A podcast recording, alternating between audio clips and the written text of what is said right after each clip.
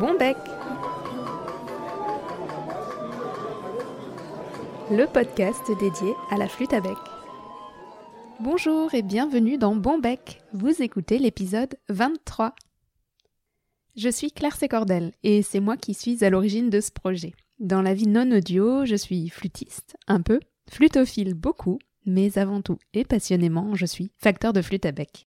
Avec Bonbec, j'ai envie de partager cette passion pour la flûte et de vous convier à découvrir ou à redécouvrir notre instrument. Et je dis bien notre instrument car j'imagine que si vous écoutez Bonbec, vous touchez de près ou de loin à la flûte à bec.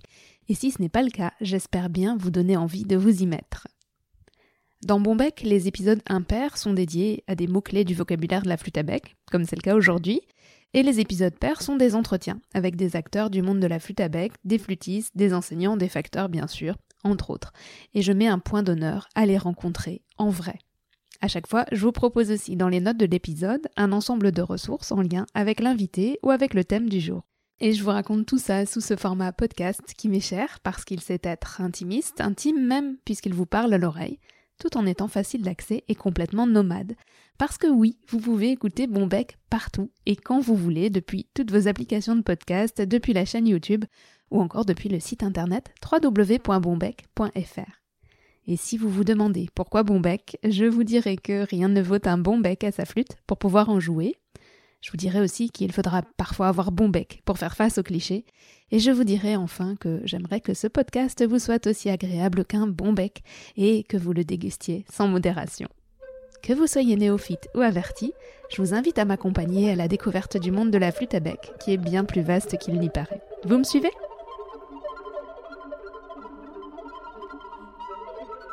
Et comme ébène. Aujourd'hui, je continue ma série d'épisodes sur les bois utilisés dans la facture des flûtes à bec. Après l'épisode 1 de Bonbec, qui était consacré au bois en général, l'épisode 13 qui était consacré au buis, et même l'épisode 7 qui était consacré à l'ivoire, voici quelques pistes sur l'ébène. Alors depuis des siècles, depuis même l'Antiquité où elle était déjà exploitée, et oui, Eben, c'est bien un nom féminin. Alors je ne le savais pas, moi j'ai découvert ça en préparant cet épisode. J'étais très étonnée parce que je l'avais toujours employé au masculin, donc je vais tâcher de ne pas l'oublier euh, durant l'enregistrement. Depuis toujours, disais-je donc, l'ébène intrigue, fascine, inspire les artisans, les amateurs d'exotisme, les collectionneurs d'objets d'art.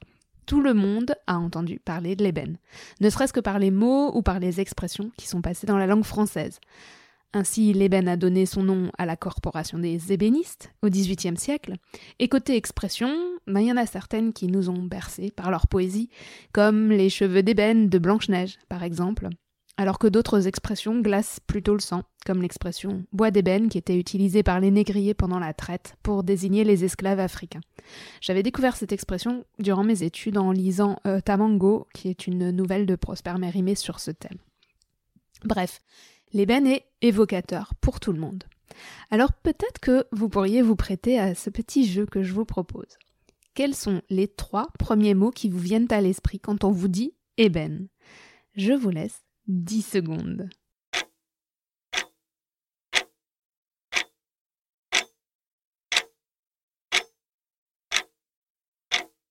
Bien entendu, j'ai participé à ce petit jeu aussi, et je vous livre mes réponses, même si, comme vous allez le voir, elles sont un petit peu biaisées. Première chose qui me vient à l'esprit, c'est bois précieux. Deuxième chose, forcément, facture instrumentale, parce que l'ébène est tellement associé à la facture instrumentale. Et enfin, dernière chose, je pense à bois menacé. Bon, et tout ça, en fait, ça me fait un bon plan pour parler d'ébène dans cet épisode de Bonbec. Alors, allons-y.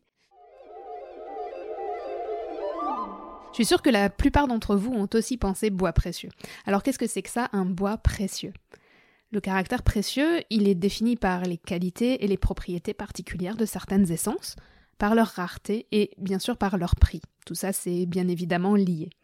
Les bois précieux peuvent être tropicaux, comme l'ébène justement, ou alors plus locaux, comme le buis dont on parlait dans l'épisode 13.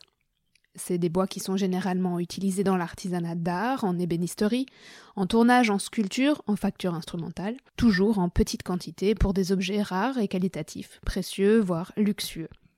L'ébène fait donc bien partie de ces bois précieux. Mais je voulais attirer votre attention sur un détail qui, en fait, est loin d'être un détail. On parle d'ébène, d'accord, mais quelle ébène? Parce que plutôt que de parler de l'ébène, on devrait parler des ébènes. Ébène, c'est le nom qui est donné au bois de cœur de plusieurs espèces d'arbres d'une même famille, celle des Ébénaceae. Alors je vous fais un petit point technique, un petit point de vocabulaire. Le bois de cœur, on l'appelle aussi duramen, c'est la partie centrale, c'est la partie interne du bois qui correspond aux zones de croissance de l'arbre les plus anciennes.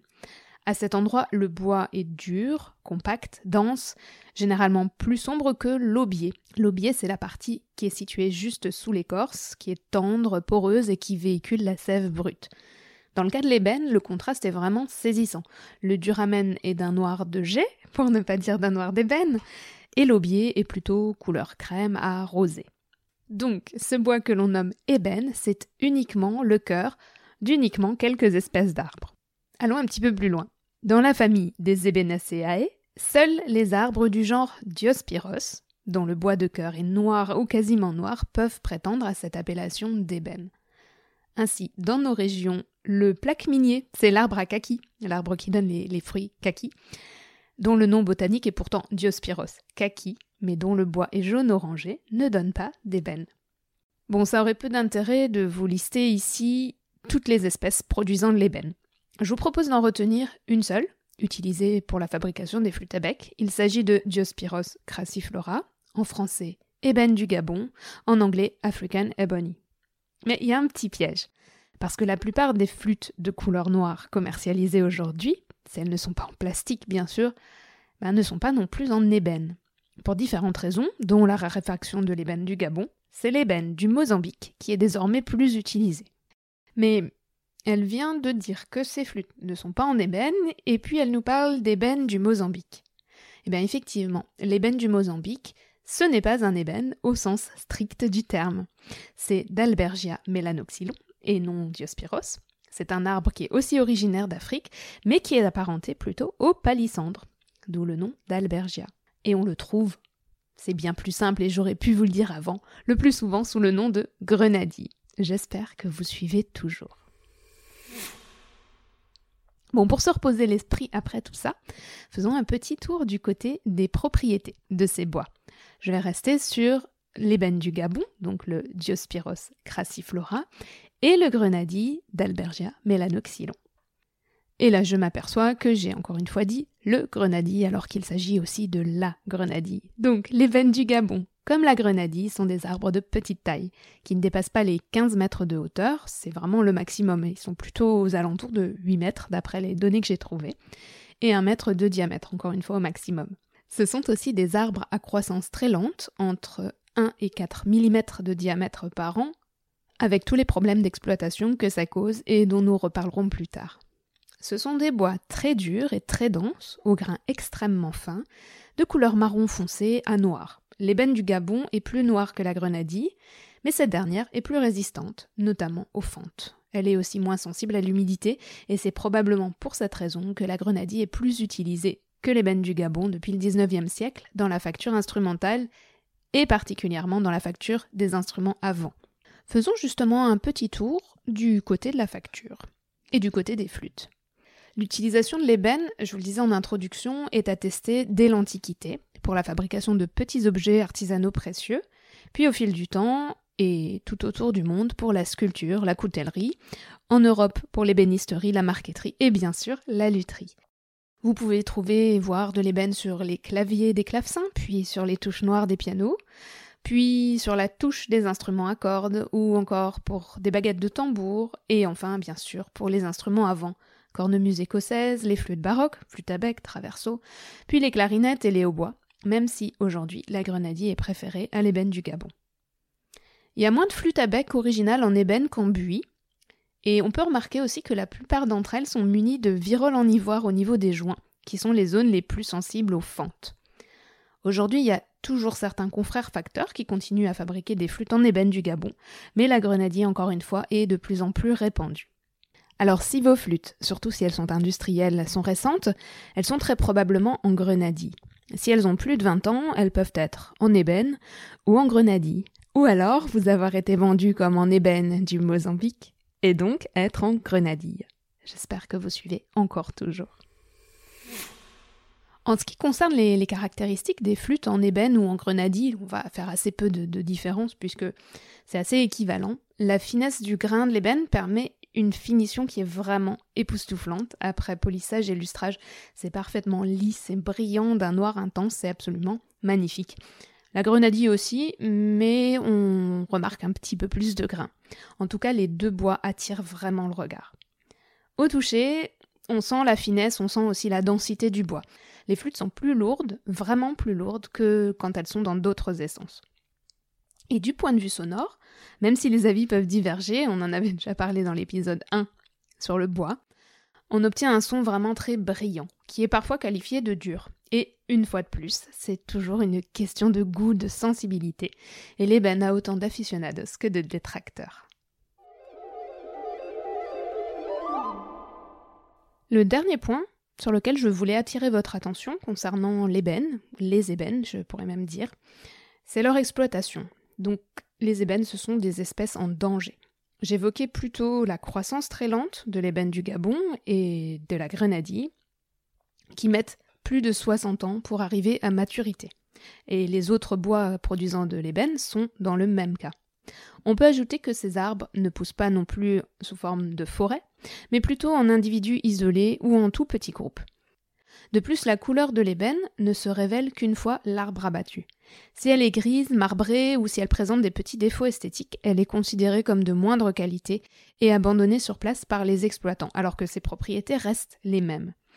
C'est un bois qui est difficile à couper, qui est très dur et qui est en plus très désaffûtant pour les outils.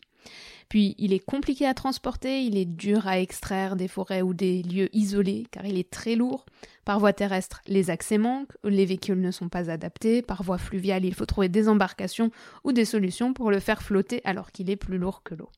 Et par-dessus tout, il semble que les arbres soient extrêmement compliqués à faire repousser, avec seulement 5% de graines qui ont germé lors d'expériences qui ont été menées dans ce sens.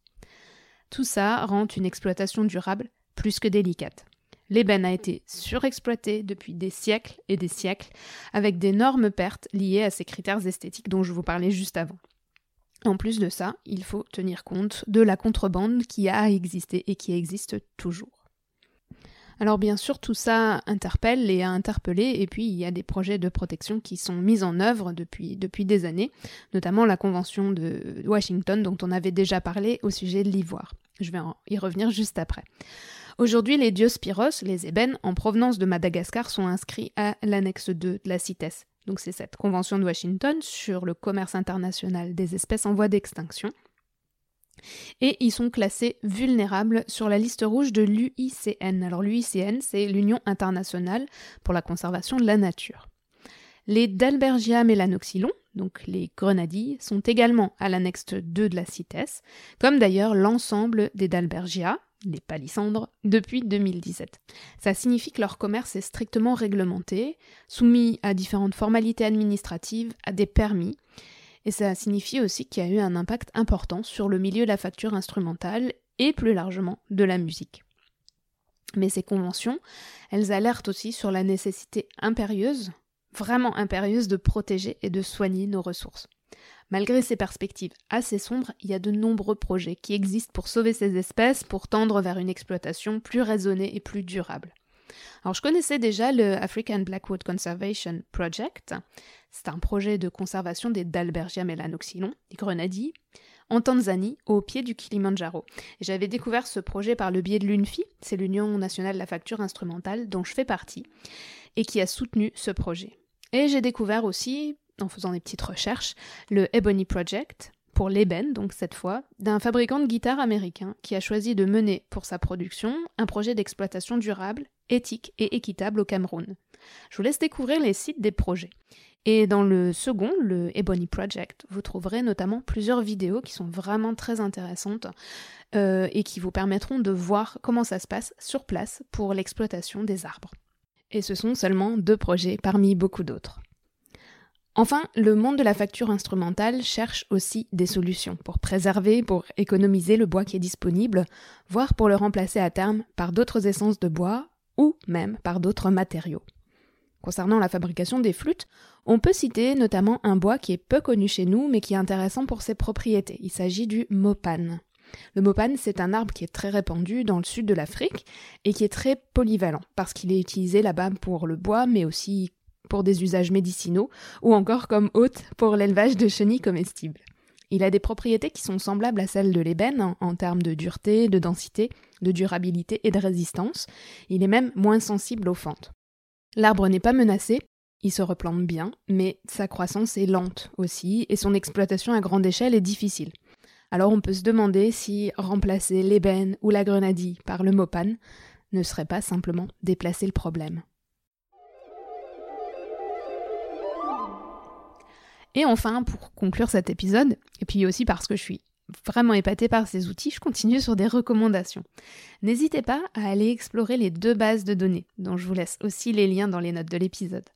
La première s'appelle Xicol, elle est en français et elle répertorie près de 14 000 taxons et 30 000 appellations, des photos, des vues au microscope, d'échantillons, des informations sur les bois et des indications géographiques. Et surtout, toutes les appellations possibles et imaginables en français et dans plusieurs langues et idiomes. La seconde base de données que je vous recommande vraiment, c'est Wood Database, qui est en anglais cette fois, mais qui propose de superbes images, des renseignements quasiment exhaustifs pour chaque essence. L'origine, la taille, la dureté, la densité, la croissance, l'apparence, la texture, l'exploitation, l'odeur, la toxicité même, la durabilité, les usages, bref, tout ce que l'on peut imaginer. Plus de nombreux articles qui sont largement accessibles, même avec un niveau d'anglais tout à fait moyen. Ces bases de données sont réalisées par des passionnés de bois et sont des ressources absolument fabuleuses. Je vous assure qu'une fois qu'on met le nez dedans, il est difficile d'en sortir.